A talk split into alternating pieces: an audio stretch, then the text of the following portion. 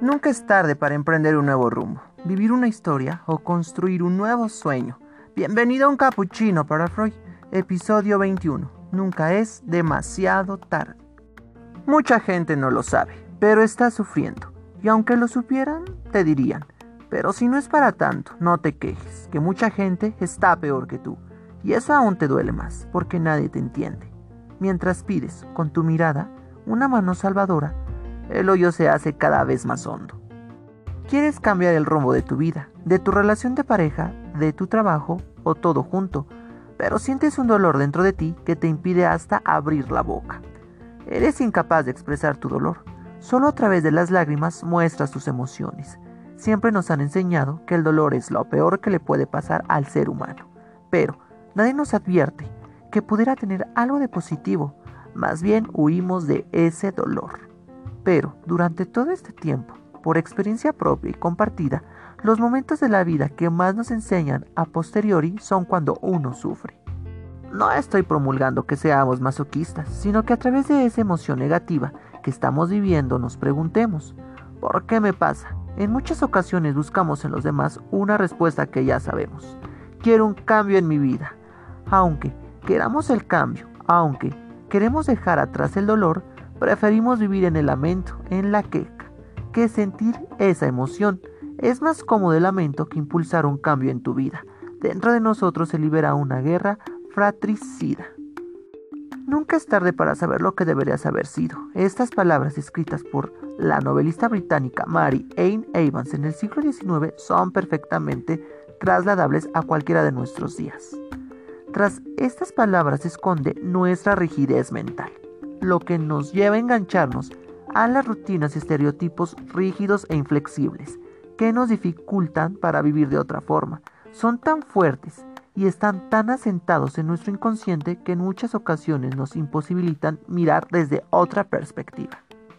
La rigidez mental se puede adueñar de nuestro comportamiento diario, salvo que vivamos alguna circunstancia que nos golpee emocionalmente y agite nuestros cimientos. Vivemos a remolque de procesos y hábitos improductivos, siendo pasajeros que ni siquiera saben hacia dónde se dirigen, tan solo viajan y se mueven pensando que deben seguir un rumbo prefijado. Esta rigidez mental nos lleva a abordar los conflictos siempre de la misma manera, actuando igual una y otra vez, sin llegar al problema de fondo. Esto nos lleva a generar hábitos insanos a nivel emocional y físico que nos hacen descuidarnos por completo. Más importante incluso es el hecho de que esta rigidez mental genere en nosotros expectativas, poco o nada realistas en relación a nosotros y a los demás. Por este motivo, la rigidez es sinónimo de victimización. Las actitudes más victimistas son provocadas por esta inflexibilidad mental. Frente a esta rigidez siempre tenemos la opción de trabajar nuestra flexibilidad, nuestra capacidad de poder cambiar y gestionar nuestras emociones más inútiles como la culpabilidad, y el rencor. Y este paso de la rigidez a la flexibilidad se inicia con un buen trabajo de autoconciencia y de aceptación de las dificultades. Esto favorece, sin lugar a dudas, que nos transformemos en protagonistas de nuestras vidas. No cabe duda de que saber quiénes queremos ser no es tarea fácil, ya que requiere que rompamos con la manera de pensar, vivir y decidir que hemos aprendido desde la infancia pero es el único camino para reinventarnos y no existen atajos. No hay caminos más rápidos, más sencillos o más fáciles. De hecho, en muchas ocasiones es el camino que debe ser. Depende de ti cómo lo camines. Para. Reflexionar es aceptar nuevas alternativas. Aprovecha la ventana de oportunidades que se abren ante nosotros cuando nuestros ojos estén bien abiertos. Son características claras de la flexibilidad de nuestro cerebro. Nunca es tarde para hacer lo que quieres ser, tan solo depende de ti. Este podcast está inspirado en el artículo Nunca es tarde por Álvaro Merino, escrito para El Mundo Emocional. Nunca es tarde para nada, para absolutamente nada.